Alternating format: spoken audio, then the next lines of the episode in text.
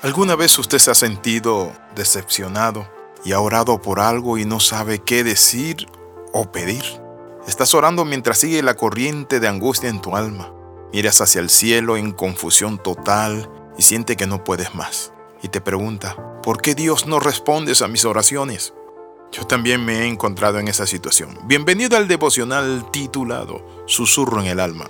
En 1 Samuel capítulo 1 versículo 2 en adelante dice, Mientras Ana oraba al Señor, Elí la estaba observando. Luego dice, y la veía mover los labios, pero como no oía ningún sonido pensó que estaba ebria.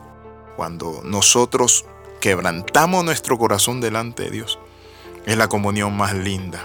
Yo también me he encontrado en situaciones así, en momentos muy difíciles y duros cuando la oración es lo más dulce que hay cuando las lágrimas corren y manan por nuestra mejilla. Pero hay alguien en la Biblia también que experimentó esto mismo de lo cual estoy hablando, y fue Ana. Ella se sintió provocada, pero también frustrada. Su angustia llegó a ser de tal manera que lloraba y rehusaba comer. Clamó ante el Señor con amargura del alma. Oh Señor de los ejércitos, dijo, si te dignas mirar la aflicción de tu sierva, te acuerdas de mí y no te olvides de tu sierva, entonces yo te dedicaré este niño.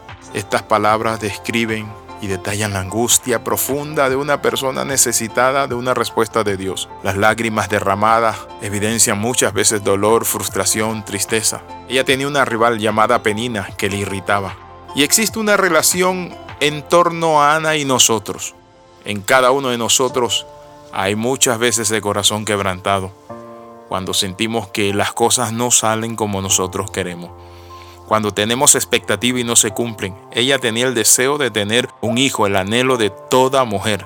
Observamos a esas personas y nos sentimos tan dolidas y marginados. Muchas veces todos podemos encontrarnos desesperadamente deseando algo que no vemos que el Señor nos dé, pero sin embargo se los da a otras personas. Observamos a esas personas y nos sentimos tan dolidos y marginados y olvidados de Dios. ¿Por qué a Él sí? ¿Por qué a mí no? Luego el aparente silencio de Dios nos lleva de un corazón perturbado a un alma confundida. Comenzamos a sentir algo que contradice todo lo que creemos en verdad. Si Dios es bueno, ¿por qué yo? ¿Por qué me pasa esto? Y en ese momento de honestidad nos vemos obligados a admitir que nos sentimos dolidos. Hemos hecho todo lo que debemos hacer, pero es allí donde nosotros tenemos que aprender la lección.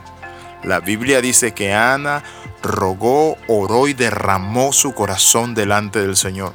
Aunque no se oía una oración, pero en el cielo se oía un grito de angustia, aunque en la tierra era un susurro en el alma. Si estás pasando una situación difícil, ¿por qué no comienzas a orar al Señor con toda la intensidad y creyéndole? La Biblia dice que Él escucha nuestras oraciones, que Él está presto. Por eso el salmista David decía, pon mis lágrimas en tu redoma. Recuerda lo que dijo David. En el Salmo 27:13, hubiera yo desmayado si no hubiese creído que vería la bondad del Señor en la tierra de los vivientes. Tienes que creer que vas a ver la bondad de Dios, esa respuesta, ese hijo que va a ser transformado, ese esposo que es un alcohólico, esa situación económica, esa crisis de familia, ese dolor que tienes, esa enfermedad que estás llevando. En el nombre de Jesús oramos. Pero ora como Ana, Padre, te entregamos nuestras angustias. Aquí estamos delante de ti, tú eres nuestro Dios.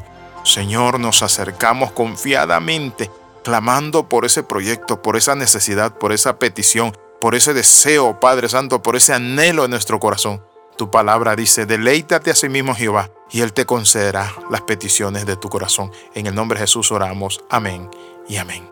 Escriba al más 502 42 45 60 89. Les saluda el capellán internacional, Pastor Alexis Ramos. Nos vemos en la próxima. Recuerde las 13, comenta, comparte y crece.